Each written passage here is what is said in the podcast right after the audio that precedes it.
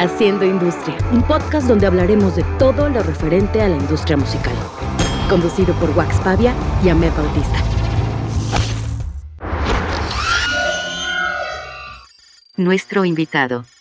Chavo, ex guitarrista de Austin TV. Representante de CD Baby en México y Centroamérica. Buenas noches, buenos días, ¿cómo están todos? Estamos aquí en el episodio número 29 de Haciendo Industria de la tercera temporada, el episodio número 5. Yo soy Wax Pavia, ¿cómo están todos? Eh, me da mucho gusto estar aquí con, con todos ustedes y que nos estén escuchando porque hemos estado un poco ausentes, pero eso es porque hay mucho trabajo, entonces eh, eso está bastante bonito. Quiero presentar a mi co-host, que aparte ya extrañaba, el señor Ahmed Bautista. ¿Cómo estás, Ahmed? Hola, Waxito. Muy bien. Igual que tú, muy ocupado, güey. O sea, sí, se está reactivando todo. No todavía hay mucho negocio, pero sí hay mucho trabajo. Y eso me encanta. Pero ya empieza a ver el negocio para 2022, ¿no? O sea, ya empiezas como a ver... Ya, se nota. Ciertas cosas, ya empiezas a, acomodar. Yo, yo siento que, que, en parte también tiene que ver como con la tranquilidad de que nuestros adultos mayores ya están vacunados, entonces ya es como, como un poco más de, ah, pues si me da, pues que me dé, no pasa nada y y nos estamos aventando un poquito más y espero que siga así, espero que, que se empiecen a reactivar cosas porque ya está bien jodido el asunto. Completamente, creo que con el tema de las vacunas nos sentimos más libres. No es que el mundo va a cambiar porque vamos a seguir estando restringidos en muchas cosas, pero sí ya estamos más libres. O sea, sí ya podemos empezar a pensar en la vida afuera de la casa y en entretenimiento y en cultura y en, y en otras cosas que creo que además ya lo platicaremos en el, en el programa, pero hay muchas cosas que tenemos que volvernos a cuestionar de la industria. ahorita que regresemos, nos vamos a tener que volver a cuestionar y restablecer como dinámicas que teníamos que no estaban chidas, pero creo que ya se está poniendo bueno.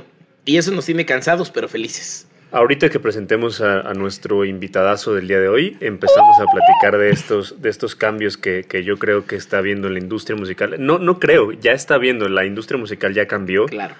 Y ahorita hablaremos de eso.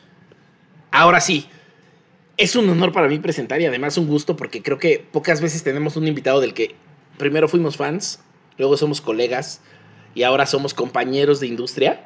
Pero es un honor presentar a don Mario Sánchez, conocido como Chavo. Gracias. Eh, que él es muchas cosas. Él es muchas cosas. Además de ser muy talentoso y, ser un cabronazo en lo que hace, él creo que es la bandera de la independencia en México. Eh, desde que todos lo conocemos porque tuvo una banda llamada Austin TV, que no es necesariamente el tema del programa de hoy hasta volverse el director de CD Baby. No sé si incluso México, Latinoamérica o solo México, pero llevarlo México y Centroamérica. Eso, México y Centroamérica. Eh, y hoy creo que es un referente de las prácticas para bandas independientes y la nueva industria que queremos construir. es una de las razones por las que queda Doc perfecto invitarlo ahorita que se está dando este cambio, para empezar a platicar de lo que es el presente y de lo que es el futuro eh, para las bandas. Entonces, te doy la bienvenida, querido Mario, ¿cómo estás? Bien, gracias por invitarme, Ahmed, eh, Wax, Joaquín Pavia. ya no sé si es Wax, a.k.a. Joaquín Pavia, o viceversa. Yo creo, que sí es ya Wax, a.k.a. Joaquín Pavia, ¿eh? Pero... Como, cuando ya era chico que me decían, te dicen Ahmed, pero ¿cómo te llamas? Ah. Pero de verdad me da mucho gusto estar aquí. He seguido eh, el progreso de este eh, esfuerzo de haciendo industria. Me da mucho gusto y, también, bueno, los he visto a ustedes, eh, nos hemos visto pues crecer, desarrollarnos. Y le escribí el otro día a Wax y yo de, oye, quiero hablar contigo y también pues estaría chido hablar en el, en el podcast, ¿no? Esta llamada ah, puede ser grabada y, qué chido, porque sí, sí veo mucho desarrollo.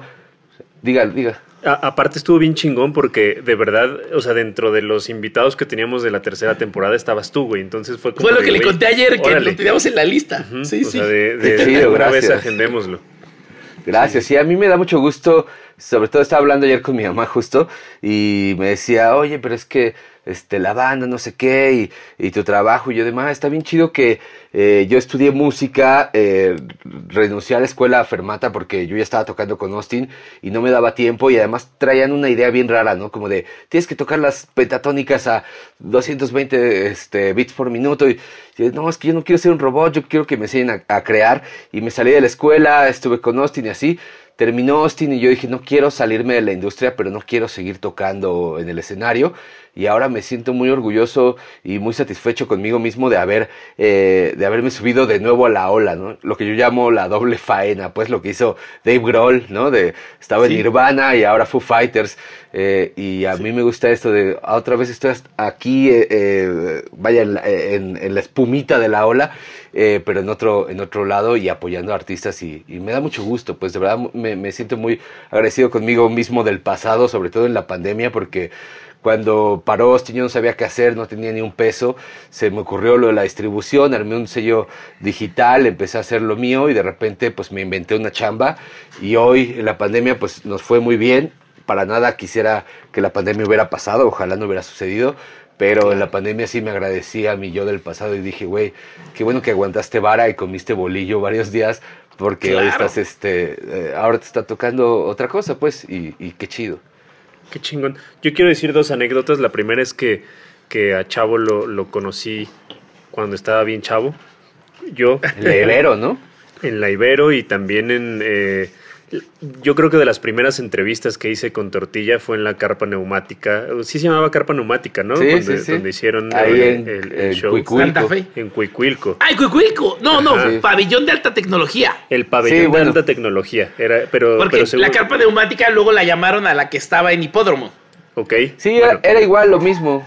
Y, Sí. y fue una de las primeras entrevistas que hicimos con Tortilla y de verdad eh, siempre ha habido una admiración muy grande hacia el trabajo que, que has hecho y, y lo que se me hace bien padre es que, que sigues con esos ideales de, de ayudar a, la escena independiente y ayudar a que, a que esta escena eh, se fortalezca y que no, no necesariamente lo independiente sea mal hecho. Entonces eh, creo yo que hay, que hay mucha educación desde, desde cómo te involucras con, con los proyectos, cómo les hablas, eh, cómo hay un, un seguimiento eh, con, con estos y, y cómo les, les das como un camino para que, para que aprendan a que a pesar de que son independientes tienen que profesionalizar sus proyectos. Entonces, qué chingón que sigas, que sigas por acá.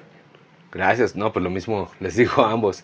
Eh, creo, está bien chido que somos de esta generación, ¿no? Que es la que ya está suplantando de alguna forma a la anterior, que no, no, no es que sea mala, simplemente tenían otras ideas y nosotros estamos llegando a refrescarlo. Y ya también veo a la generación que sigue, ya Claro. este... Sí, somos los nuevos talones. old school. Somos los nuevos Exacto. old school. Somos los nuevos viejitos, ¿no? Exacto, exacto. Que de hecho, ese es uno de los puntos importantes del podcast, ¿no? Está dirigido más a generaciones jóvenes que le quieren entrar a la industria.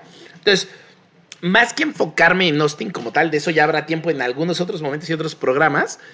Y ahorita platicaste lo de Fermata. Me encantaría que nos platiques un poquito ese journey, ¿no? Ese, ese camino que seguiste de decir un día, ok, acabo de descubrir que lo que Voy yo a hacer una hacer- pausa, Med. Voy a hacer una pausa tantito. Por favor, los que nos estén escuchando en plataformas, este minuto, métanse al YouTube y entren a vernos porque es muy chistoso cómo se veía una cola de perro moviéndose junto a. Ah, no vi, Entonces, lo vi aquí, Por lo favor, vi aquí. entren. Se veía una colita ahí. Entren al canal Salud. de YouTube y, y vean eh, esta, esta parte del podcast. Yo no sabía Saludos si era Mateo. con su, con su disfraz de furro o, Exacto. o era un que También perrito me ahí. disfrazo a veces.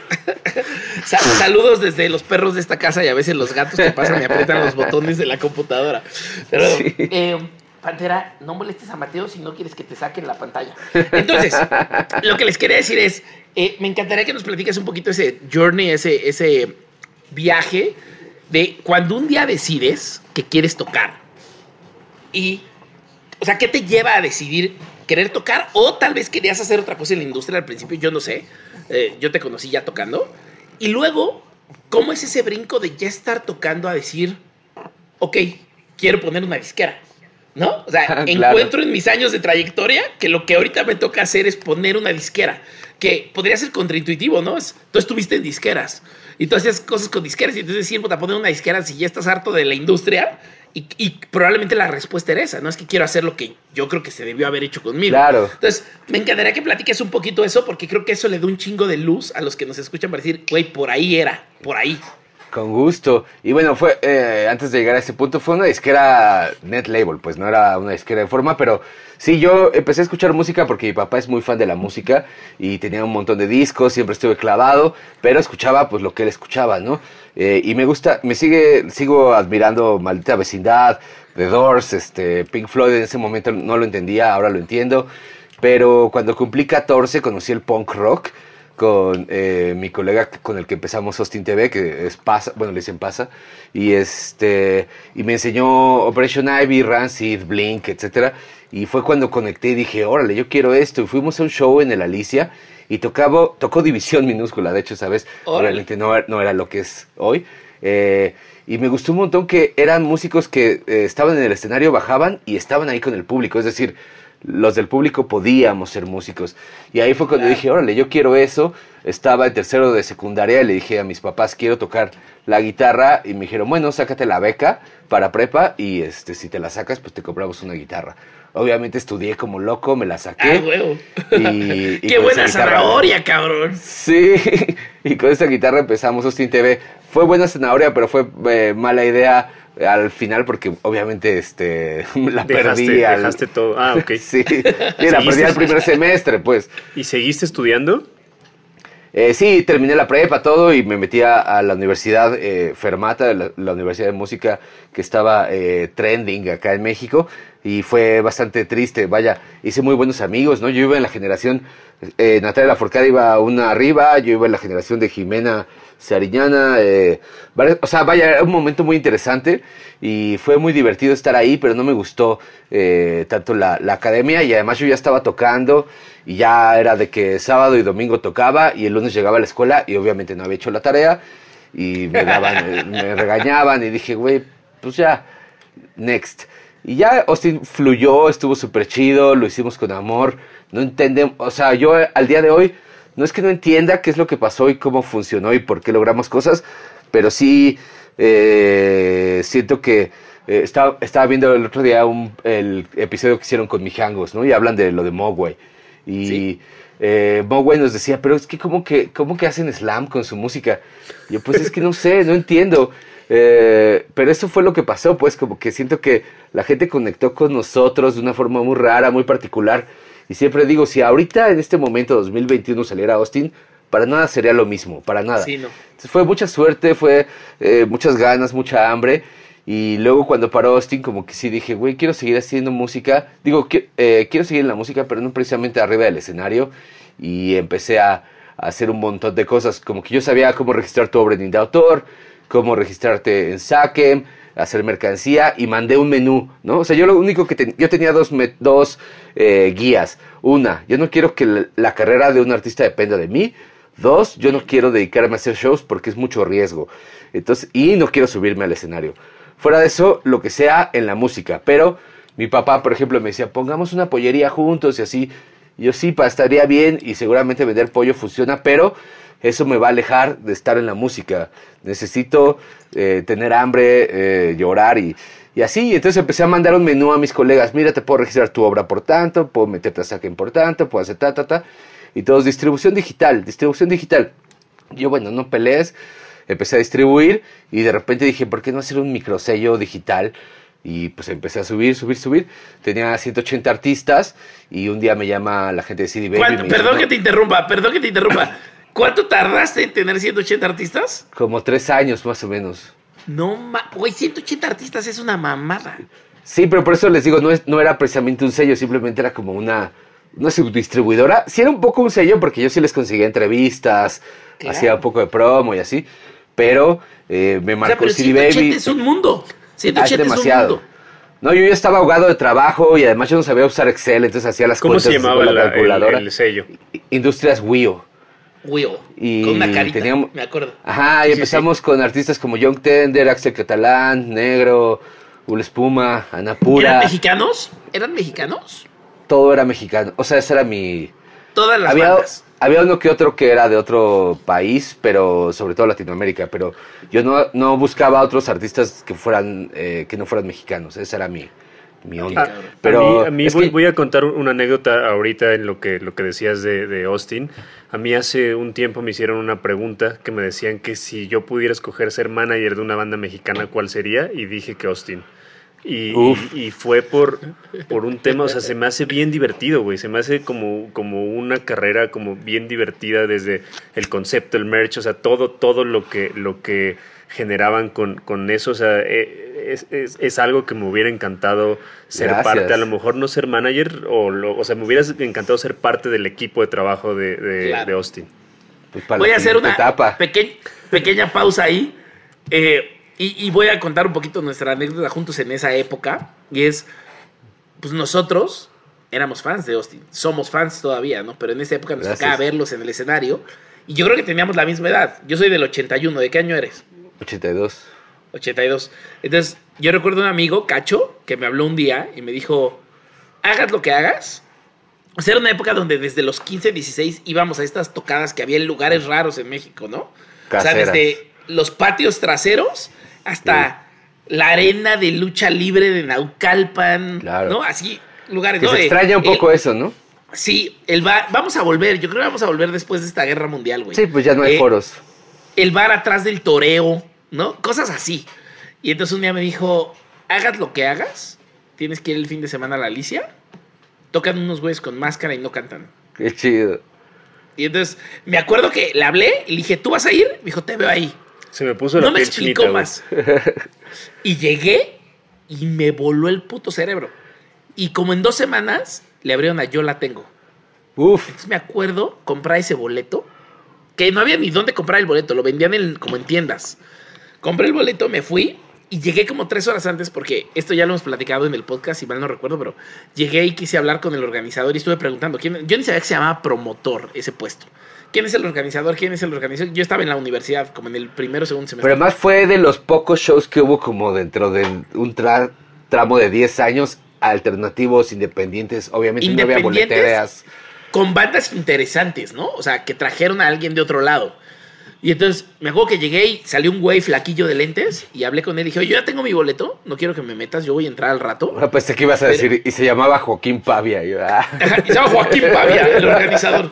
No, y le dije, oye, si necesitas que alguien te ayude, yo te ayudo, un becario o algo, quiero aprender, yo no sé de esto, nada, me encantaría. Y luego me dijo, no, estamos llenos. Hipermamón de mierda. Y así, bueno, pues me quedé afuera un ratito, me fui a comprar un refresco, la chica, y luego ya entré al concierto y me subí a la escalera. O sea, me puse hasta arriba Uf, en la escalera para sí, verlos sí. a altura de. a mi altura. Y vi llegar a toda la industria. No, estaban todos ahí. Y dije, Fueron los "No shows más este importantes para Austin. Sí, sí. Y fue brutal. Y luego tocaron y se bajaron. Y entonces, mi punto es de ahí, complementando lo que dijo Wax. Me acuerdo que ya traíamos, yo ya traía Mercadorama en la calle, se llamaba Mercado Negro en esa época la idea. Pero el punto es que despuésito de eso, cuando me preguntaban, oye, cuando Mercadorama le haga bandas, porque íbamos a empezar y nos preguntaban mucho, ¿no? Yo, pues obvio le queremos hacer a Café Tacuba. Somos de Azcapotzalco y satélite. Obvio le queremos hacer a Café Tacuba. Pero mi sueño sería trabajar con los cine. Yo me acuerdo que yo les decía, trabajar con, porque ellos no les haces el merch. Ellos tienen su merch. Ellos nos están enseñando lo que es merch, güey. No les quieres hacer el merch, quieres trabajar con ellos. Y cuando por fin se nos hizo, ya juntos muchos años, ya amigos, empezábamos juntos y todo, hacer el Metropolitan, el cartel. Sí. Porque Krishna ya nos hacía, ya nos hacía Krishna ayer pósters para otras bandas, güey, de Deers Sí. y así. Y entonces hacerlo y hacerlo con un compa mío de satélite muy cabrón, que es el Toy, y hacer ese para los caballeros del albedrío, me acuerdo que para mí fue una graduación. Personal, fue así de, güey, hicimos un cartel con ellos, estamos graduados, gracias. Y está ya. de huevos ese cartel fluorescente. Pero tocaste tres puntos importantes que voy a desmenuzar rápido. Uno, eh, esto que dices de que te dijo Cacho, güey, vamos a escuchar. Digo, lo comento porque no por eh, pretencioso, sino porque es, un podcast dedicado a la industria musical. Claro, Y claro. siempre le digo a los músicos, tienen que crear un storytelling de lo que hacen, tienen que crear un Correcto. universo. Entonces, cuando, cuando Cacho te dijo, vamos a escuchar a, a- a una banda de morritos que se disfrazan y no cantan, eso ahora yo lo veo, en ese momento obviamente no lo entendía, pero ahora lo veo y ese era nuestro storytelling, ¿no? Era, Claro. eh, digo, muchas cosas más, pero eso llamaba mucho la atención y ahí es súper importante que cualquier músico lo, lo entienda, ¿no? No todos tienen ni que disfrazarse, ni usar máscaras, ni nada, pero tener algo que cuando estés en la peda con tu compa echando una chela, le digas, escucha este track de esta morra Exacto. que toca la guitarra con los pies. ¿Me explico? O sea, si logras Eso. que alguien hable de ti y sin decir el nombre de la banda lleve a las personas a tu show, algo le cambiaste Claro. a ese cabrón. Algo le No, cambiaste a ese cabrón. Pero además ya, ya tienes este, este, esta idea que compartes. Sí, y luego lo segundo es el show de Yo la tengo. Les voy a contar una anécdota súper chida. Porque, bueno, gachida. eh, es gacha y a la vez chida. Porque nos invitaron a abrirle a Yo la tengo, la doctora Molina, que en ese momento tocaba con los eh, exquisitos. eh, y eh, nosotros no conocíamos a Yo La Tengo y de que, güey, quiere tocar, sí, a ver, nos mandó unas canciones y, claro, obvio, está increíble esta música. Y nos empiezan a llegar mails cuando anunciaron el póster eh, de un mail que era secretoadilana.hotmail.com y decía, si se suben a tocarle, a tocar a yo, con Yo La Tengo, los vamos a matar. Y nosotros, ¿de qué? Y así, y llegaron como 30 mails en el previo al show y de que de verdad no se suban, no se suban, los vamos a matar, no sé qué. Al nivel que llegamos ese día al show y le dijimos a, a la doctora Molina, eh, es que está pasando esto, o sea, tenemos un montón de miedo de subirnos a tocar porque sabemos que puede que nos maten, por favor sean súper eh, cuidadosos en la entrada y caten a todos, y que no va a pasar, y nosotros creemos que no va a pasar, pero no está de más que te lo digamos. Claro. Y, y nos subimos con todo el miedo del mundo, eh, pensando que, que en una de esas mínimo nos aventaban una piedra, ¿no? Y estuvo bien chido que salió bien. Pinches haters terroristas, cabrón. Pero ese era un- otro, otra época, otro hater, era un hater, este... Y nunca supimos quién fue ni nada. Es una historia En chida. realidad fui yo, güey. Ah, No, güey. Hoy se ha de estar revolcando ese cabrón ahí sentado atrás de una. Ah, Sí, pero estuvo súper chido al final, como que conocimos a los Yo La Con esa Tengo y fueron... Pero fueron como una un punto de partida para nosotros porque conocimos esta banda grandiosa y fueron completamente amigables, ¿no? O sea, de que llegamos y estamos súper nerviosos de tocar con ustedes, ¿podrían eh, escucharnos? De que sí, claro. Y en la escalera esa que dices, se sentaron y ahí estuvieron. Y nosotros de que, güey, qué increíble. Y terminamos de tocar y nos regalaron un, un vinil especial y súper buena onda. Y eso fue para nosotros de, esa es la banda que queremos ser. Nunca queremos ser esta banda grosera, este, Correcto. egocentrista. Correcto. Sí, sí. Inalcanzable, güey. De ahí, de ahí voy a sacar una anécdota. Ahorita creo que tenías un tercer punto, pero voy a sacar una anécdota. Eh, seguro ni te acuerdas, güey. Cuando yo tenía 16, casi 17 años, yo era manager de una banda en Querétaro que se llamaba Pilot Coltrane. Y el primer show grande que abrieron ellos fue de Austin. En un, como- eh, aparte era un lugar súper raro, como un rodeo, eh, así súper, súper bizarro en Querétaro. Y el, el promotor... Pero era el lugar ese junto a los arcos. Eh, no me acuerdo. Era, era un, como un, un Sí, era lugar como de hacían- vaqueros. ajá, de vaqueros. Sí, sí, sí, sí, me acuerdo. Y el promotor invitó a tres bandas a tocar. Obviamente tenía un desmadre, no llegó a tiempo con las cosas, na- bla, bla, bla, bla, bla, bla. Hubo bla. poca gente, recuerdo, ¿no? Hubo poca gente. Pues no había tan poquita. Bueno, en ese momento para mí era un show súper cabrón Ah. y lleno de gente. Pero el punto es que el promotor nos mandó a la chingada. Nos dijo que, que pues no, que, que ya no, no se podía. Habíamos hecho una inversión porque la banda había invertido como en vestuario, había invertido como en un chingo de cosas y pues estábamos bien aguitados. Yo no conocía absolutamente a nadie, a nadie, nadie, nadie. Y llegaste tú y llegó Chío y así nos dijeron como qué pedo, o sea, sabíamos que iban a tocar, bla, bla, bla. Eso eran como las 4 de la tarde, llegaron a Soundcheck, me acuerdo así perfecto.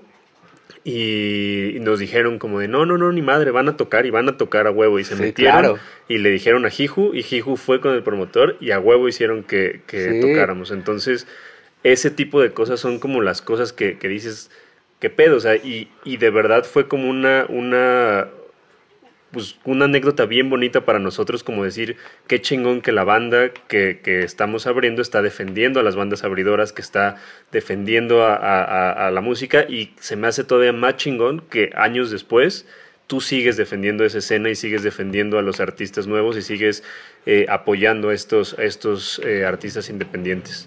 No, y sigue siendo también- industria. Ahí está el Claro. gol. Y sigue siendo industria. Y tú lo llevas seguro en tu ADN, Wax, porque eh, a mí me gusta mucho esto de haber crecido como desde abajo, ¿no? Entonces, eso lo hicimos porque también le abrimos a una banda algún día y siento que es bien, o sea, de repente a los promotores eh, siento más old school, no tanto de los nuevos, no generalizo, sé que hay de todo, pero siento que de repente es bien fácil para un promotor así de, Nel, no tocas. Y de, güey, llevo semanas ensayando para esto. no puedes decir esto, no me puedes decir que no me vas a prestar este el equipo que me prometiste que iba a ver, ¿no? Eh, etcétera. Entonces, sí es una locura y sí hay gente muy muy este grosera, pero siento que ya ha ido disminuyendo, ¿no? Porque ya no es un gran negocio este estar estafando a las bandas, hay otras formas de, de hacer negocio, este si quieres estafar y más bien la gente que está aquí pues está por gusto y por eh, ver crecer a a, la música, sobre todo mexicana y latinoamericana. Que, sigue habiendo muchas bandas que, que así de te cobro tanto dinero para que abras mi gira y haciendo esas cosas y eso está bien mierda. Pero, pero, pues sí hay. Pero mientras más somos, se más los buenos. Somos más los buenos. Somos más los buenos. Y mientras más se visibilice, menos van a poder. Eh, ah, yo me acuerdo mucho que eh, Canuto, este Ricardo Pacheco, que tampoco sé si es eh, Canuto, a.k.a. Ricardo Pacheco o viceversa.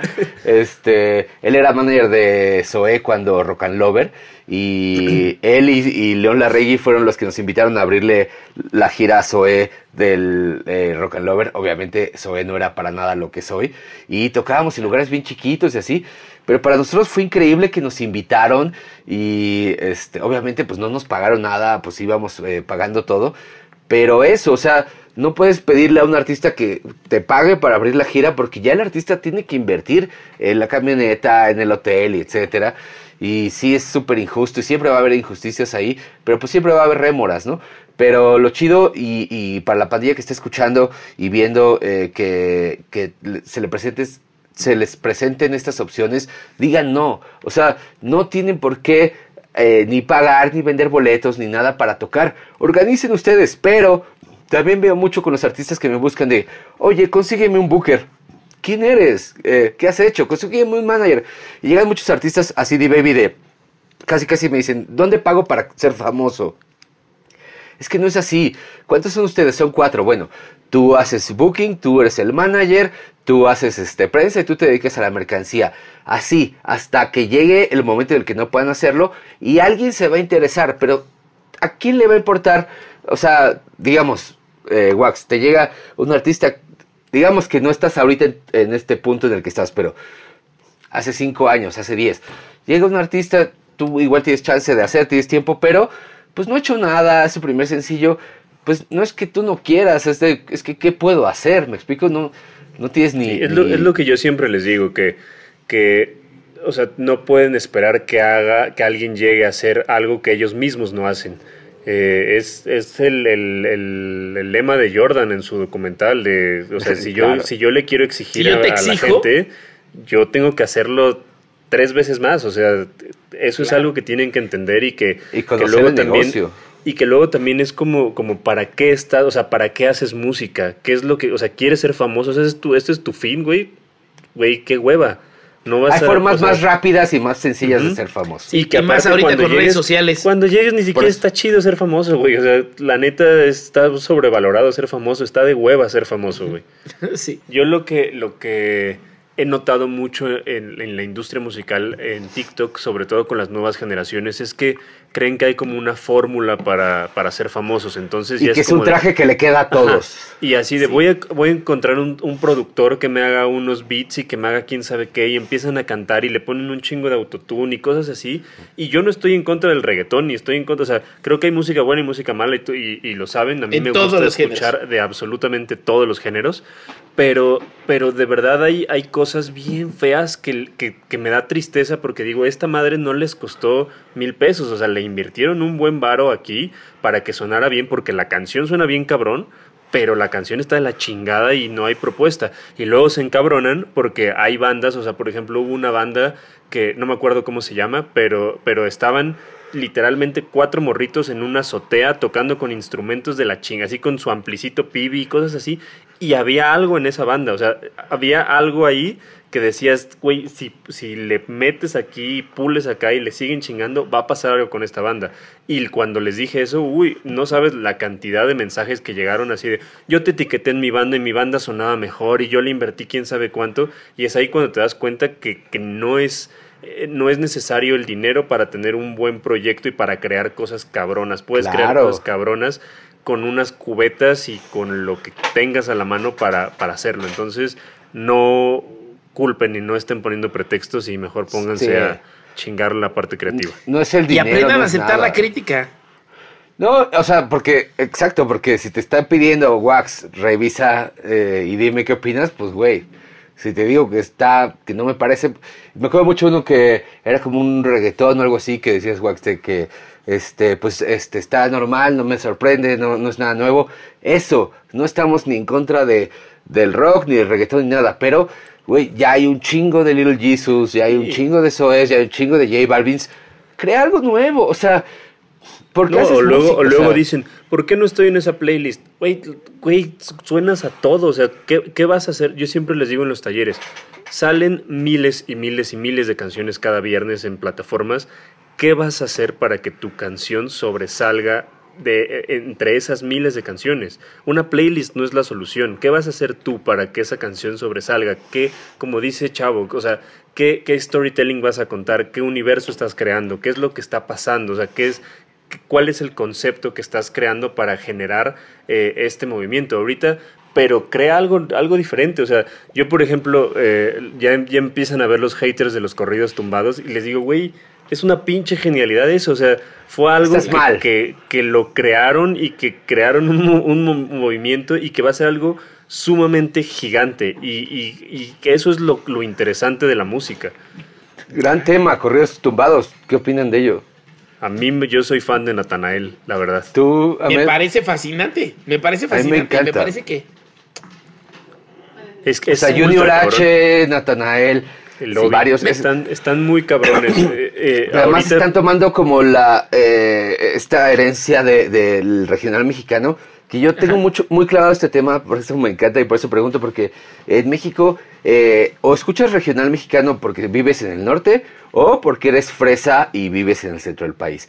No hay, no hay otra forma, ¿no? Eh, eh, y siempre ha sido como un poco aislado o, o incluso hay clasismo ahí, ¿no? Totalmente. Y de repente llega estos güeyes que es de, güey, yo llevo años mamando este pedo, eh, recibiéndolo y no quiero hacer exactamente lo mismo. Lo quiero juntar con este asunto trap, este corrido tumbado. Y ves eh, Am- Amor Tumbado, el video, todo de Natanael. Es un track que yo no me saco de la cabeza. Es como, güey, es un gran track. Atención, ese track no lo compuso Natanael. Hay un compositor detrás. Y eso es la valía y es lo que siempre le digo a los músicos. Güey, si tú no eres un gran compositor, pero tienes una gran voz y una gran eh, interpretación, no tengas este ego de a huevo tengo que ser yo el compositor. Echa mano. ¿Sabías este de eh, Tribal Monterrey? eh, el clásico, el eh, Atrévete, te, Sí, sí. Ese lo escribió América Sierra. Eric una Rincón llama, compositora. América Sierra es. Ah, No, bueno, sí, pero. Ajá, pero ellos son los intérpretes, pero la Sí, sí, sí. compositora es América Claro. Sierra. Que Nadie creo- lo que pensaría, pero los puso ahí. Sí. ¿Por qué Y no? ¿Por que qué te no Es lo, mismo, un es lo compositor? mismo también cuando, cuando eres compositor y a huevo quieres ser vocalista. Si no cantas bien, no cantes, cabrón. O sea, toca la guitarra y hazlo increíblemente Ahí está Paco bien. igual- Huidobro. Exactamente, güey. O sea, Paco ¿Qué? Huidobro Voy a es el decir- voy a decir algo de lo que- todos los temas de, Fobia, para los que Sí, no de lo que decía Chavo bien cabrón, que eso nos pasa creo que en Latinoamérica mucho porque somos bien adolescentes, güey. Y somos bien adolescentes tontos, así de, no, si, si tú eres pop o eres reggaetón, yo, no es interesante y no sé qué, y no logramos entender el espectro total, ¿no? Y un punto importante de eso es, siempre creemos que cuando hay un compositor y tú cantas, eso es pop. Pero siento que más que. Latinoamérica es por nichos. Porque yo siempre pongo el ejemplo. A mí cuando yo conocía a eh, Mónica Vélez, la- es la compositora, díganme ustedes, el track más popular de Camila, según yo es eh, Mientes, me haces daño, me haces caso y luego te arrepientes. Sí, sí, sí. Ya no tiene caso que lo intentes. Y, y Mario Dom es uno de los más grandes compositores de México, es parte de Camila y tuvo la eh, inteligencia y la, La humildad, humildad. de decir, eh, Mónica Vélez, por favor, ayúdame y compón conmigo este track. Y es el track más impresionante, ¿no? Entonces, eh, te digo, no siento que sea de Latinoamérica, si- sino de nichos. Y lo veo mucho en el rock, sobre todo, y el alternativo. De, güey, tienes una gran voz, tienes una gran banda, eres buenísimo en el escenario, tienes una gran interpretación, ya tienes números, lo único que te falta para romperla es bajar el ego, sublimar el ego y eh, ayudarte de un compositor. Y ahora que yo tengo, con CD Baby hicimos una alianza con SACEM, la Sociedad de Autores y Compositores de México, y he estado dando eh, conferencias con la gente de SACEM en todo el país. Y no tiene ni idea de cuántos compositores hay buscando que sus obras sean grabadas. Y yo me quedo de, güey, no, no entiendo. O sea, hay un montón de compositores que eso, o sea, Armando Manzanero no era guapo, no, este, lo que sea. ¿Cuáles son sus hits? Sí, este, la de la telenovela, pero fuera de eso, pues más bien lo que le grabaron. Y él lo tenía claro, ¿no? Entonces, estos compositores tienen claro que no tienen la voz o no tienen el porte o lo que sea, pero eh, necesitan a los intérpretes. y los intérpretes necesitan que también, que también hace falta como mucha educación a nivel alternativo, porque siento que todo el tema de composición está, está ligado mucho al pop, como dice Ahmed, pero yo siento que hace falta también toda esta escuela de que también los músicos y las personas que son talentosas escribiendo eh, entiendan un poco más que pueden vivir de composiciones, que pueden registrar obras, que pueden hacer que otras personas eh, canten, canten sus canciones. Y sí siento que es un tema de educación eh, que, creo yo que, tienen que, que, aventarse. O sea, por ejemplo, yo cuando, cuando firmé a David Aguilar, David no es un proyecto fácil, David es un proyecto que experimenta demasiado con la voz y que sus canciones son sumamente pues, pues no son tan fáciles de, escuchar, o sea, sí, sí requiere como una... Son alegóricas. Ajá, entonces eh, David lo tiene muy claro y David ha compuesto para Julieta, para Natalia, para, o sea, y sigue componiendo y ya es un referente de vamos a componer una canción juntos y la realidad es que él vive de, la parte de, autor y no tanto de la parte de, músico. Entonces yo siento que hace falta eh, esa parte. Hace mucho falta, pero hace falta que se unan los dos mundos, ¿no? O sea, yo lo veo muy claro y no tiene sentido que estén eh, los compositores buscando nada más a los regionales y al pop porque son los que los, los toman en cuenta y que les hace falta a este artista eh, bueno, el, nuevo pop, ¿no? El pop alternativo, este, el, el, rock, etcétera. Y que yo veo muchos artistas con CD Baby. La fortuna que tengo con CD Baby eh, de, de, esto que estamos hablando es que me toca hablar con todo tipo de artistas. Y de repente me topo con intérpretes que dices, güey, qué voz, qué porte, qué forma, ¿me explico? Porque, Wax, no me puedes eh, negar que el artista no es solo porque tiene buenas canciones y buena interpretación. Necesita también un, todo eh, tiene que ser un personaje. Es eh, Juan Gabriel. El empaque es, eh, importante. Es este Freddie Mercury en, Wembley, ¿me explico? Eso es el, un gran artista. Y muchos lo tienen, pero no son buenos compositores. Güey, listo, tómalo y haz equipo. Sí, voy a, comprometerte, chavo, a que nos, a que nos regales unos 10 minutos de tu tiempo y te avientes un, un episodio de Patreon porque creo que tienes eh, muchas cosas que decirle a las bandas. Entonces, sobre todo, como ahorita, ahorita que quiero entrar a una parte que me parece muy importante y que, que hemos... Eh, que han, que han escrito mucho, mucho, mucho en, en, las redes sociales, que es cómo funcionan las agregadoras y qué servicios y demás, me gustaría comprometerte a que nos regales un episodio de Patreon de unos Me 10 comprometo. Los que quieran, a mí, o sea, esta es mi pasión, de verdad. Eh, cuando para Austin eh, y me metí a esto y ahora les digo, me siento muy orgulloso de estar aquí y lo veo y me lo dicen, pues, o sea, músicos de guitarra barroca, o sea, clásica, pues, de, güey, qué chido que me estás tomando la llamada y que me estás explicando esto, nadie lo hace. Y yo, pues sí, porque generalmente, pues, eh, el sistema, y no los juzgo y no está mal, pero eh, agregadoras así trabajan generalmente por porcentaje. Nosotros no, y esa es la ventaja, que eh, puedo dedicarte media hora porque si generas o no generas me da igual. Lo que nos importa es que tú entiendas y que, eh, y que tengas esta idea de que eh, estamos aquí para ti, pues, ¿no? No somos tus managers, no somos tu sello discográfico, pero sí que puedes confiar en nosotros. Y me encanta cuando me habla alguien y me dice, oye, me llegó esta propuesta de este sello mayor o esta otra distribuidora. Y yo, güey, ve, pruébala. Pero pon atención en esto, en esto y en esto del contrato, porque si no, entonces aguas, ¿no? Y eso a mí, me, o sea, yo no hubiera trabajado en una distribuidora como CD Baby si no tuviera esta oportunidad de no pedimos contrato de exclusividad ni de temporalidad forzosa porque soy músico y está bien chido que ya creciste, te llama una mayor y puedes ir a participar ahí, ¿no? Me, encanta. Eso está bien chingón. ¿Sabes quién te ama, chavo? Jairo, que trabaja conmigo. Siempre Sí. me dice, vamos a llevarle los proyectos a Chavo porque se van a, van a, va a creer mucho en ellos y va a estar ahí y, y creo que eso está bien padre porque también generas esa confianza con los músicos y los músicos están, están tranquilos de tener su catálogo ahí. Ahora, quiero que nos cuentes un poquito porque como bien dijiste, somos un podcast y tenemos que enseñarle a la gente que nos está escuchando qué es una agregadora, qué diferencia tiene una agregadora eh, de, de la- de los sellos eh, majors, de los sellos independientes, porque también hay muchos, y, y cómo pueden acercarse a CD Baby. Claro, según yo hay tres tipos de distribuidoras digitales. La distribuidora digital, para quien no lo entienda, es el equivalente al camión que iba a la fábrica de discos, recogía los discos e iba a depositarlos en las tiendas en diferentes cantidades. Después llegaba alguien de la distribuidora, cobraba lo que se había vendido y se lo pagaba al dueño del máster. Entonces, según yo hay tres tipos de distribuidoras. Las del sello Major, Universal, EMI, Sony, quien sea, que tienen sus eh, distribuidoras. ¿Cómo puedes acceder? Pues te tiene que firmar el sello. Después vienen las distribuidoras alias sello discográfico. Te piden exclusividad, te cobran eh, un porcentaje eh, más alto y hacen un poco más por ti. Y después vienen las distribuidoras que yo llamo independientes o comerciales. Ahí está CD Baby. No necesitas, nosotros no calificamos, ¿no? Tú subes tu track, si cumple con eh, estándares de masterización, si tiene una portada eh, medianamente eh, que no se pixelee, pasa, ¿no? Bueno, y que no sea sexista. Y que no sea tenga racista, Nike, y que no tenga Nike en el pecho. y que no tenga marcas.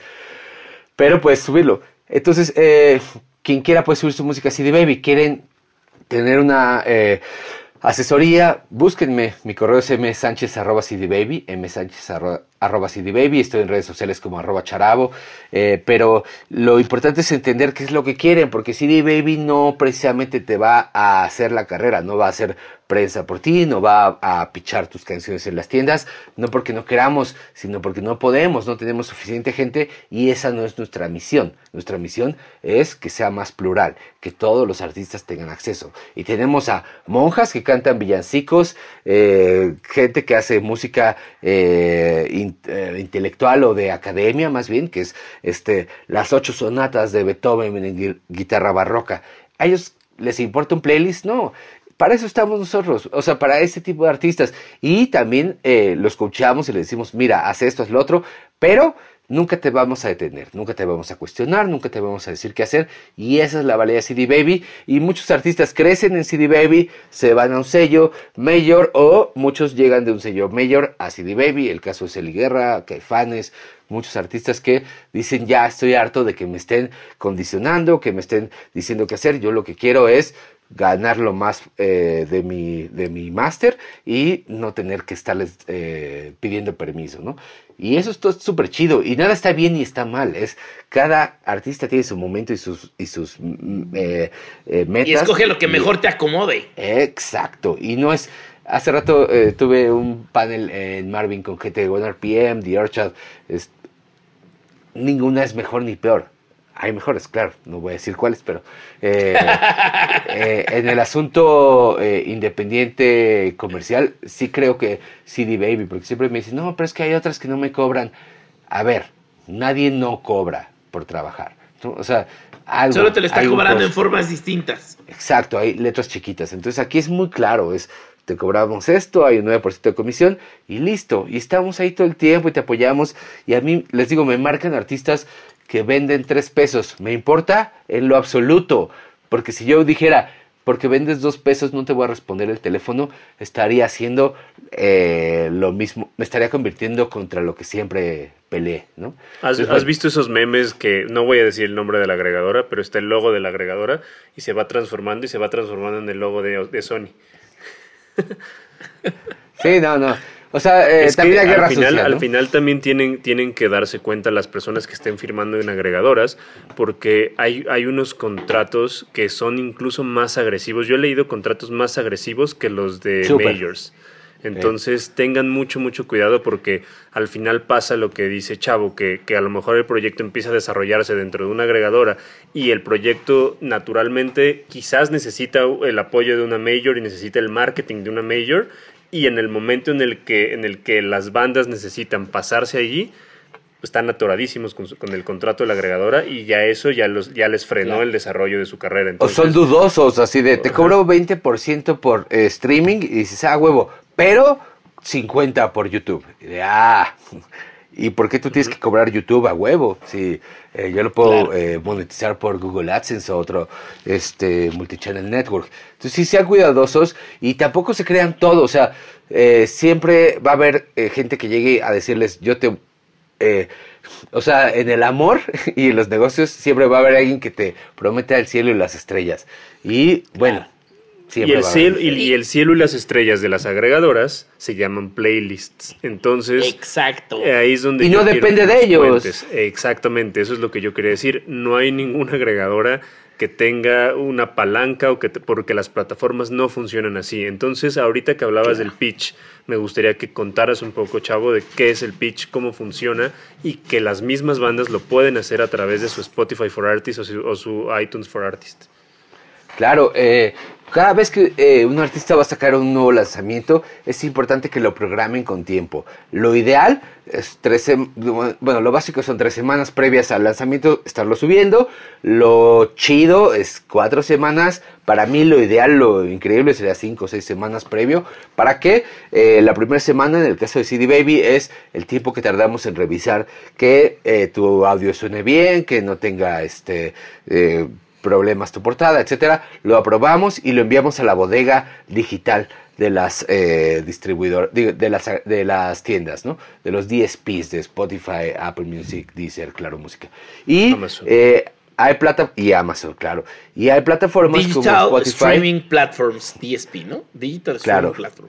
Y hay, y hay plataformas como Spotify que tiene Spotify para artistas que le ha permitido a los músicos proponer su nuevo lanzamiento a los, eh, a los curadores de los playlists. Entonces, mientras más tiempo les des tú a, a estas personas que escuchan, porque sí escuchan, a mí siempre me describen, ¿a quién le pago?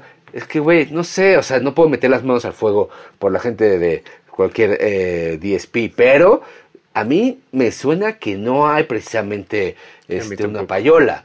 Puede haber ciertos arreglos, ciertas preferencias, sí, pero un buen playlist es un buen playlist. Y si hubiera arreglos de dinero, pues ya no sería un buen playlist. Entonces, eh, de entrada es importante entender que sí te escuchan, pero reciben 4.000 canciones a la semana o más. Dale chance de que te escuchen, de las cuatro semanas. Entonces, eh, picheas tu track a través de Spotify para artistas que te piden eh, de qué eh, género es tu, tu canción, qué instrumentos hay, eres de alguna religión, etcétera.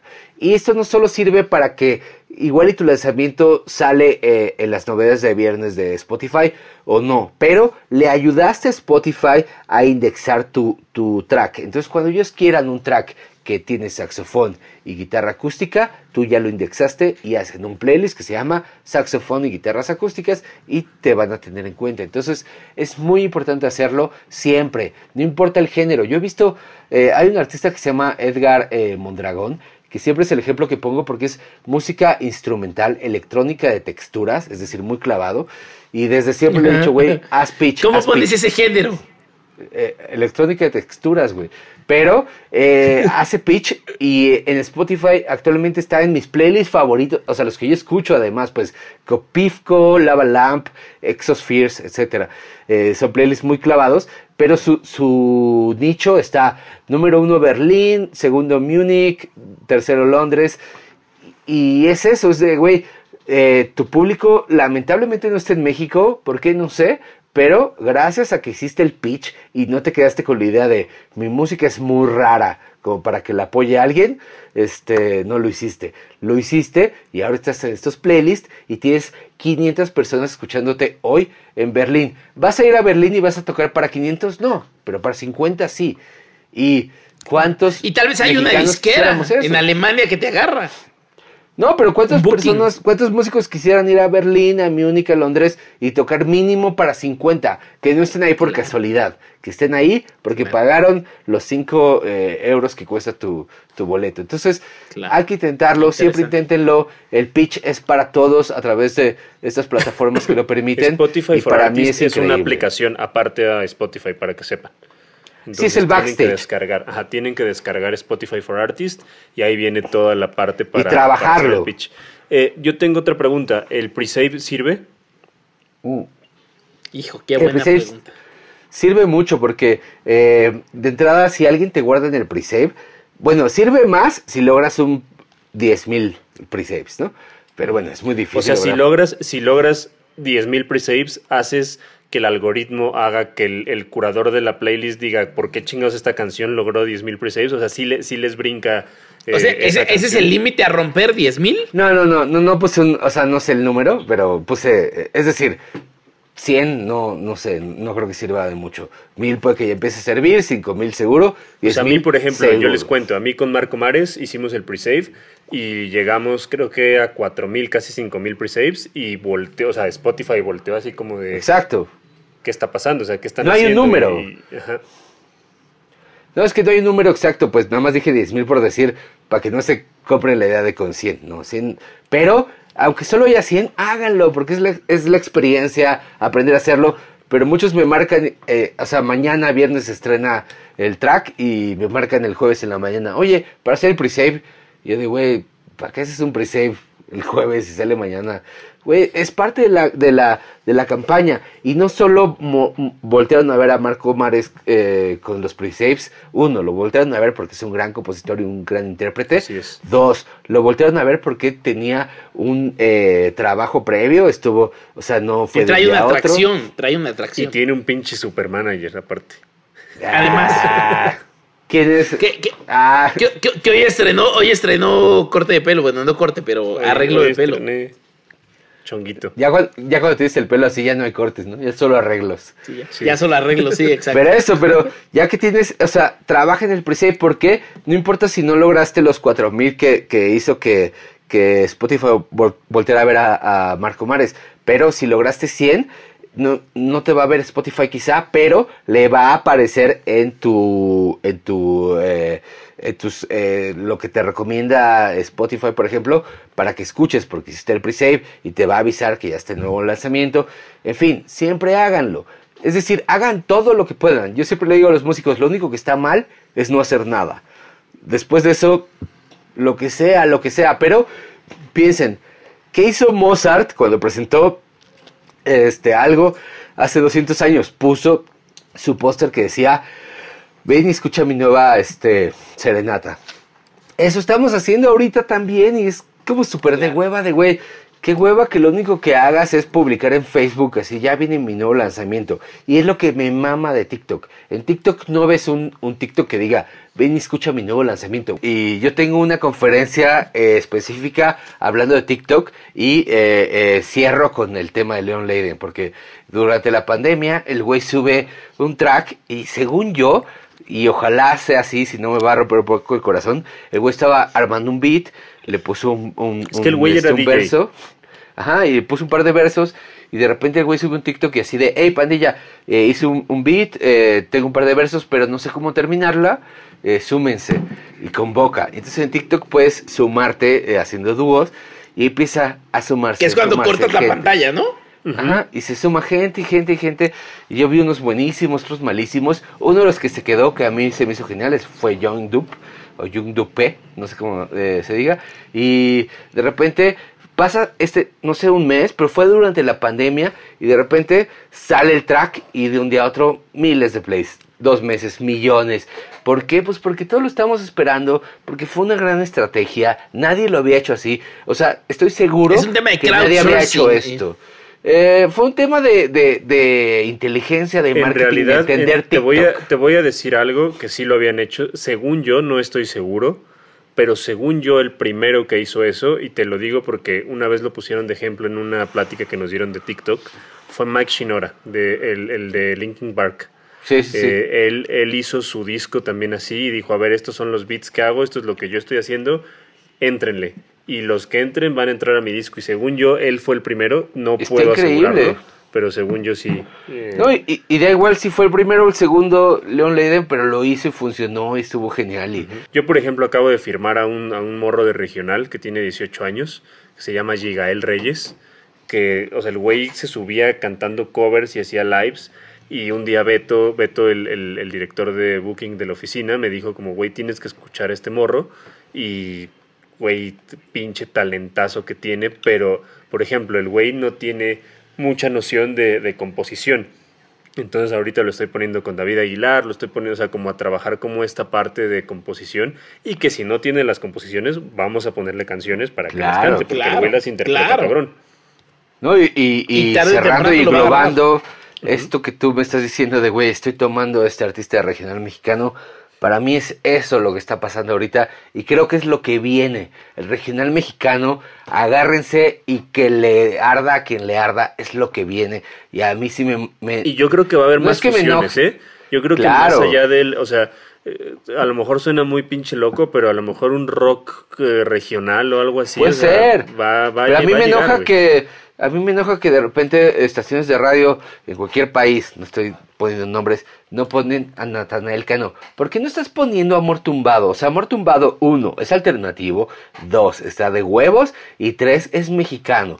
Entonces, entonces si estamos siendo la alternativa, ¿por qué no estamos tomando esta alternativa? Y eso para mí es clasista, pues, ¿no? Y que me digas tú ahorita, eh, Wax, estoy tomando este artista, es esto parte del cambio, es parte del cambio que estamos viviendo, todos estamos aprendiendo, este, eh, hemos aprendido del asunto eh, feminista, hemos aprendido del asunto eh, racista, hemos aprendido muchas cosas y ahorita creo que en la música tenemos que aprender que el regional mexicano tiene una valía, nos representa y Tenemos que aprender rápido- que las etiquetas son una mamada y que tenemos No. que apoyar la buena música y punto.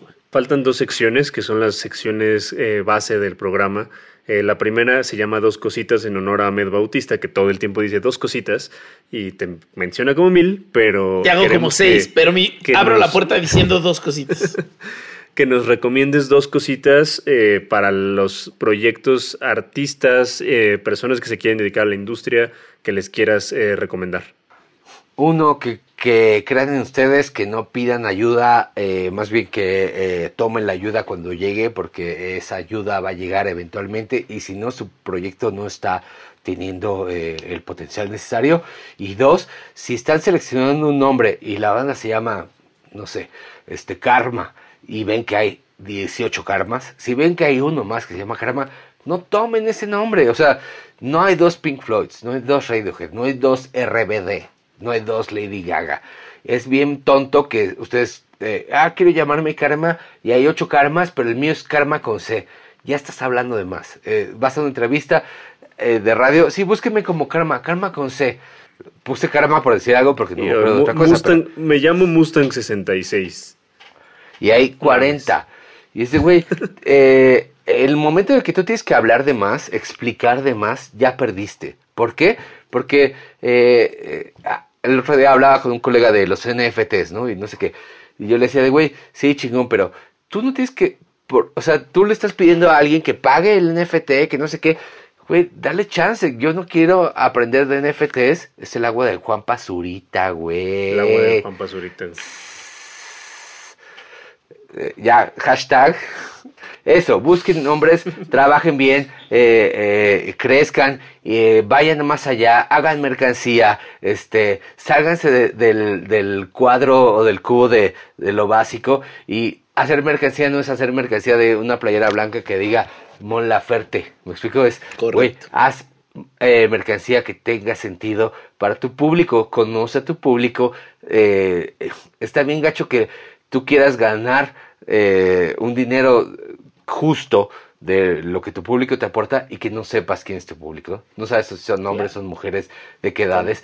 Y represéntalos y ten siempre los huevos de representarlos, ¿no? Porque si, si son más eh, mujeres, son más hombres y, y hay una lucha y hay lo que sea y una representación eh, política a la que te puedes sumar o no, súmate y explota y, y ve allá y este representa, güey. O sea, a mí lo único que me, me, agüita de León Fonsi, de Fonsi, bueno, quien sea, de muchos, ¿no? Es como, ¿y por qué no se, se, se, se, se, se ponen a favor de algo o en contra de algo? O sea, legalización de la marihuana, del aborto, lo que sea. No tienes que ser de izquierda o de derecha, nada más dime que ayúdame también. O sea, eh, piensa que tu público también son morritas y morritos de 13, 14 años que no tienen todavía un desarrollo personal. Y si tú les dices, oye, esto me parece que es chido por esto, ellos lo van a considerar. Pero si tú no te, eh, te, te, pro, pro, eh, te, te, te, te Te muestra sobre una postura. Exacto, Sí. entonces... Si tú no indicas cuál es tu postura. Hasta no tener una posición política es político. Es político. Entonces, Estoy de acuerdo. ponga- entonces no tienes que ser Puffel, no tienes que ser Panteón Rococó, no tienes que ser Foro Alicia, ¿me explico? Es nada más, güey, yo estoy a favor de esto, en contra de esto, creo en esto, y, y ayúdale a la gente también, o sea, porque tienes el micrófono, úsalo, ¿no? Y, y pues ya. Pero bueno, Incluso el silencio es político. Eh, la primera cosita es creen un concepto, eh, cuenten una historia, hagan que la gente conecte con esa historia y hagan que, que se involucren, eh, vean lo que, lo que creó Marvel al crear el, el universo Marvel y todo lo que han logrado. Entonces piensen en eso, piensen en su proyecto como algo más allá de, de lo musical y eso va a ayudarlos mucho, mucho, mucho. Claro. Eh, la segunda cosita es tomen mucha agua porque hace. Agua de De cualquier marca, no importa. de cualquier marca. Pero Wax no lo está diciendo y él dijo que no tomaba agua, pero bueno. Yo no tomo agua, güey, pero ya estoy tomando agua. No hagan lo que digo, digo, no hagan lo que he hecho, hagan lo que digo. Sí, Y- tomen y mucha sí, agua. No, y ma- hagan en, verdad no es, no es una broma. Tomen mucha agua, tengan condición, hagan, o sea, de verdad ten- tienen que tener mucha salud porque las giras y por todo lo que, lo que conlleva el dedicarse profesionalmente a la industria musical sí es una chinga. Entonces, si no tomas agua, si no duermes bien, si no comes bien, te va a cobrar la, Eso. la factura. Y si no estás listo para dejar ir cosas, eh, en giras con Austin falleció mi abuela, falleció el, el, el padre de Chio, la tecladista. Es decir, güey, lamentablemente, pero pues ¿qué haces, no? Y todos hemos enfrentado es. esas cosas. Tienen que estar listos. Y si no están listos, también esto no es para todos, güey. O sea, de verdad. No lo digo en un plan este super, de superioridad. De verdad, esto no es para todos. Y si no estás listo y no estás eh, dispuesto a- Sí. a, pues no. De hecho, a mí me ha pasado con muchas bandas que me dicen, es que no puedo ir al concierto porque ese fin de semana es la peda de no los eres, 15 años. no eres, no eres. Ya estuvo. O sea, lo primero que tienes que saber es, vas a renunciar a todo si quieres ese Grammy, ¿no? Así es. Entonces, Claro. Aprende a renunciar y si no vas a renunciar, pues no, porque no me importa que sea tu- el cumpleaños de tu mamá. Sí, tu mamá es súper importante, te creo, pero pues lamentablemente ese día es la noche de la entrega de premios y pues güey, listo. ¿no? Tienes que estar ahí. Tú lo has- Ad- sí. Adelante, Ambed, con tus dos cositas. Me siento La como primera- Jacobo Zabludowski con estos audífonos. Está bien raro, está bien raro que digas dos cositas, ¿no? Siento que Ahmed se va a parar y va a bajarse los pantalones. eh. La, primera cosa es hagan la tarea. O sea, hagan la tarea, infórmense. Todos los trabajos profesionales requieren que hagas la tarea y te informes. Si no te informas cuál es la mejor plataforma que vas a usar como agregadora digital, si no vas a entender cuál es la tarea que tienes que hacer para firmar un contrato con una disquera, la tarea que tienes que hacer para hacer esa banda que apenas empieza a tocar en lugares y todos cómo se van a repartir la chamba, entonces no quieres este trabajo. Solo lo estás haciendo por otra razón. Haz la tarea porque así es la tarea. Y como dijo bien Chavo, o sea, tal vez no llegaste con la tarea de una cosa porque te interesaba otra, pero tu vocación, esa era tu tarea. Y si ninguna de las Así dos es. te está haciendo hacer la tarea y te para de la cama o te despierta de la cama, entonces no es por ahí, güey. Y la segunda creo que es el resumen de lo que hablamos al principio de la, del podcast. Hay que ser humilde. O sea, hay que entender que así como tú puedes crear cosas, hay alguien que puede crear cosas mejores que tú que te pueden servir. Y así como lo que tú crees lo va a usar alguien más. Me acuerdo que hace poco en una entrevista platicábamos de lo terrible en lo que acabó Mexico is the shit y un montón de cosas. Y yo les decía, pues sí, pero yo no puedo hacer ni evitar quién la compre y quién se la ponga. Entonces, si alguien la trae puesta y se comporta como un white chicken y dice una estupidez, o alguien relacionado con la marca dice una estupidez en redes sociales, yo no puedo limitarlo ni puedo controlarlo. En el momento que eso salió al mercado, ya es de la gente, ya no es mío. Entonces creo que eso es importante entenderlo con las canciones y con tu talento. Y entender que si lo que quieres y tu objetivo es llegar a un público más grande y llegar a un hit más grande, probablemente a veces tienes que ayudarte de otros compositores. Y se vale y no te quita valor. O sea, creer y entender y aceptar que alguien es mejor compositor que tú y puede ayudarte, o mejor productor que tú y puede ayudarte, no es malo, no te quita valor y no te hace menos artista.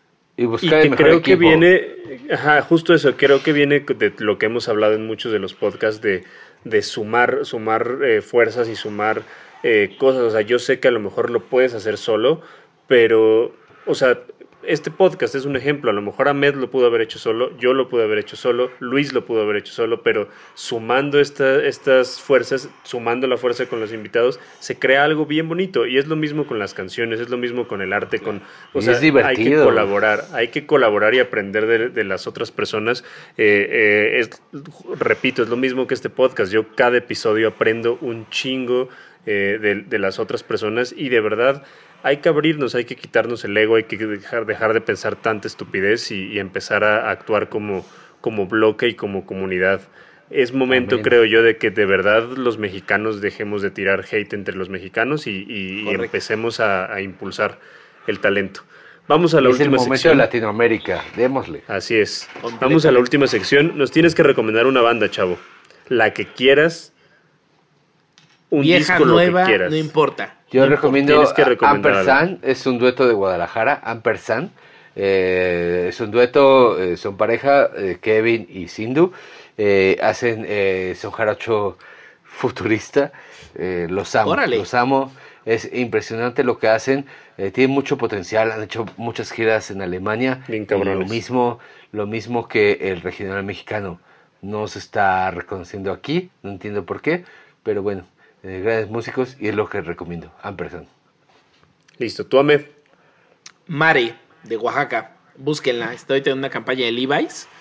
Como todo lo que me recomienda Pony, José Luis Chávez, que nos hizo el diseño del logo y todo del podcast. En cuanto la mencionó, la estamos escuchando y es una cabronaza. Igual que nos recomendó a Santa Fe Clan hace un chingo, igual que todo. Es Mare, así como se M-A-R. Así M-A-R. ¿Y qué es? ¿Como hip hop? Hip hop, Oaxaca. Mare, Qué chingón. Mujer. debería ser de Mérida, ¿no? Mare. Estaría increíble, Mare. Qué chingón. Yo les voy a recomendar, eh, yo sé que nos escucha mucha gente joven, a lo mejor muchos no los conocen, muchos sí los conocen. Échense completito el Fontana Vela de Austin TV. que es Eh, uf, mi disco favorito de Austin. gracias. Es Producido por Emanuel de. Real.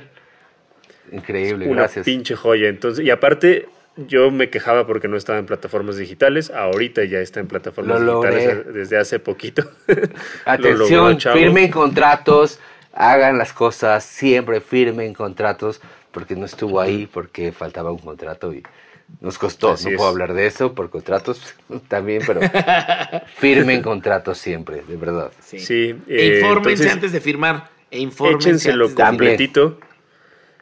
Infórmense, eh, eh, el abogado es una inversión que tienen que hacer eh, cuando Sí estén o sí. revisando y que sean abogados que se dediquen a la industria musical. Exacto. Porque si no es tu primo que se dedica a legales de... A mí me ha tocado Sí. que de repente hay bandas que, que tienen así. Mi abogado de litigio que de cobranza. No, Güey, no tiene ni no, puta es idea de abogado de derechos de autor o de industria musical.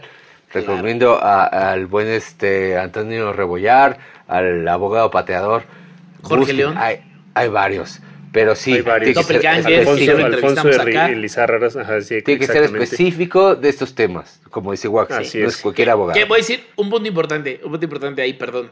Si te quieres dedicar a esto, o sea, si genuinamente te quieres dedicar a esto, infórmate legalmente e infórmate administrativamente. Si no entiendes esas cosas, no te quieres dedicar a esto. Desde el mamando. inicio, Les, les Canuto, voy a decir algo. Está Dígalo. bien cabrón que este episodio, los, que lo, a los que están escuchándolo hasta aquí, es una pinche masterclass de toda la industria Sin musical. duda. hablamos de, de absolutamente todo, entonces compártanlo por favor. Sí, no, y Canuto Pacheco me dijo una vez, cualquier cosa que hagas, tienes que pensar que un día va a valer mil millones de dólares. Así tienen que tratar todo lo que hagan. Contratos, Así es. todo. Porque puede que valga un día eso, puede que no. Pero lo comprobó con Zoé, ¿no? Eh, Él me lo dijo cuando Zoé no era nada. Y hoy día Zoé vale eso. Entonces, piénsenlo y ténganlo en mente. Así hagan es. acuerdos entre banda, entre cuánto pusiste, qué puse yo. Porque además siempre les digo a los artistas, güey, lamentablemente mañana fallece el guitarrista y va a llegar su esposa y te va a decir, ¿dónde está mi varo? ¿Cuál varo? Pues no he generado nada. Si tú no tienes un contrato y un acuerdo interno, tú vas a tener que responderle. ¿Y cómo le respondes? es. Pues, güey, hagan acuerdos, no pasa nada. Y, y es cuando somos amigos cuando hay que hacer acuerdos, después ya es imposible. Correcto. Así es. Eh, para finalizar, quiero agradecerle a toda la gente que nos eh, apoya en el Patreon. Tenemos un Patreon de Haciendo Industria. Eh, en él hay gente que, que, pone una mensualidad y que tiene ciertas recompensas que pueden ver en la página de Patreon. Y gracias a ellos podemos continuar haciendo este, este podcast que le echamos muchas, muchas, muchas ganas. También gracias a Cerveza Minerva que nos ha apoyado durante estas temporadas. Gracias, salud.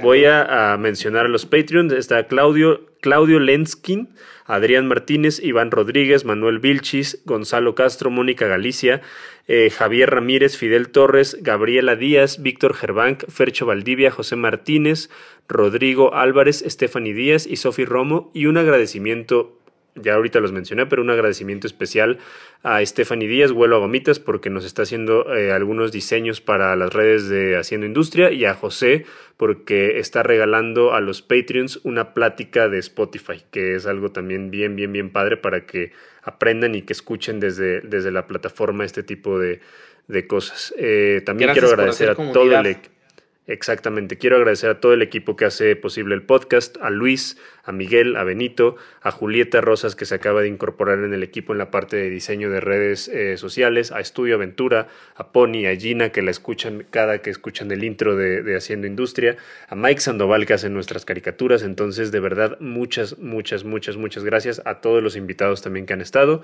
Eh, quiero agradecerte a ti, Chavo. De verdad, este episodio ha sido uno de mis episodios favoritos. No lo digo porque lo estemos grabando ahorita eh, es, fue un episodio muy cabrón, entonces no sé si, quieres decir algo más. queríamos. No sé si quieres decir algo más. Y pues gracias por invitarme gracias por hacer esto. Gracias, gracias por hacer esto, gracias por invitarme. Soy arroba charabo donde sea y de verdad, eh, qué chido que estén haciendo esto. Esto lo, lo eh, eh, lo, lo, inició la pandemia, ¿cierto? ¿No? Esta, esta, Correcto, sí. Este es un resultado de la pandemia. Y me parece de las cosas más chidas. Eh, ojalá nunca hubiera habido pandemia. Pero el hecho de que eh, Wax esté dando eh, masterclasses ¿no? este, a, gente. Eh, es que no es que no quisiéramos abrirnos a compartir el conocimiento, es que no había tiempo. Ahorita hay tiempo y te lo puedo compartir. Y claro que merezco una regalía por esto. Y de verdad, este, Wax, te admiro mucho. Ahmed, te admiro mucho. Amigo. Y, y agradezco mucho que exista este espacio que ayude a quienes no están todavía empapados al 100 de esto, que estén aquí porque Wax, Ahmed y yo estuvimos un día en el lugar que tú que estás viendo esto o escuchando, no éramos nadie, ¿no? No conocíamos a nadie, no tenemos no teníamos palancas, no llegamos aquí este porque nuestro eh, porque somos hijo del papá, ¿no? Llegamos aquí porque cambiamos. Y ojalá alguien nos hubiera dado estas, este, estos consejos, estas masterclasses y de verdad, gracias. Yo, yo admiro mucho. Y Wax, te digo, eh, eh, hay que hacer otra llamada ahí para hablar cosas. Este, te digo, no vamos, no hay que llegar a nada, nada más comentar, hablar y esto, ¿no? Y de verdad, les agradezco mucho. Me, yo me siento muy honrado, me puse camisita, este, para mí esto, o sea, puse aquí, mira mi, mi back. Es para mí esto un, un honor. Gracias. Muchas gracias a ti. Eh, nosotros estamos en todas las redes sociales como Haciendo Industria. Ahmed está como Ahmed Bautista, yo estoy como Wax, Star Wax en Instagram. Eh, los queremos mucho, les agradecemos y gracias por hacer industria con nosotros. Si quieres conocer más de las personas que hacen industria musical, no olvides suscribirte y ayúdanos compartiendo este podcast para hacer una comunidad más grande.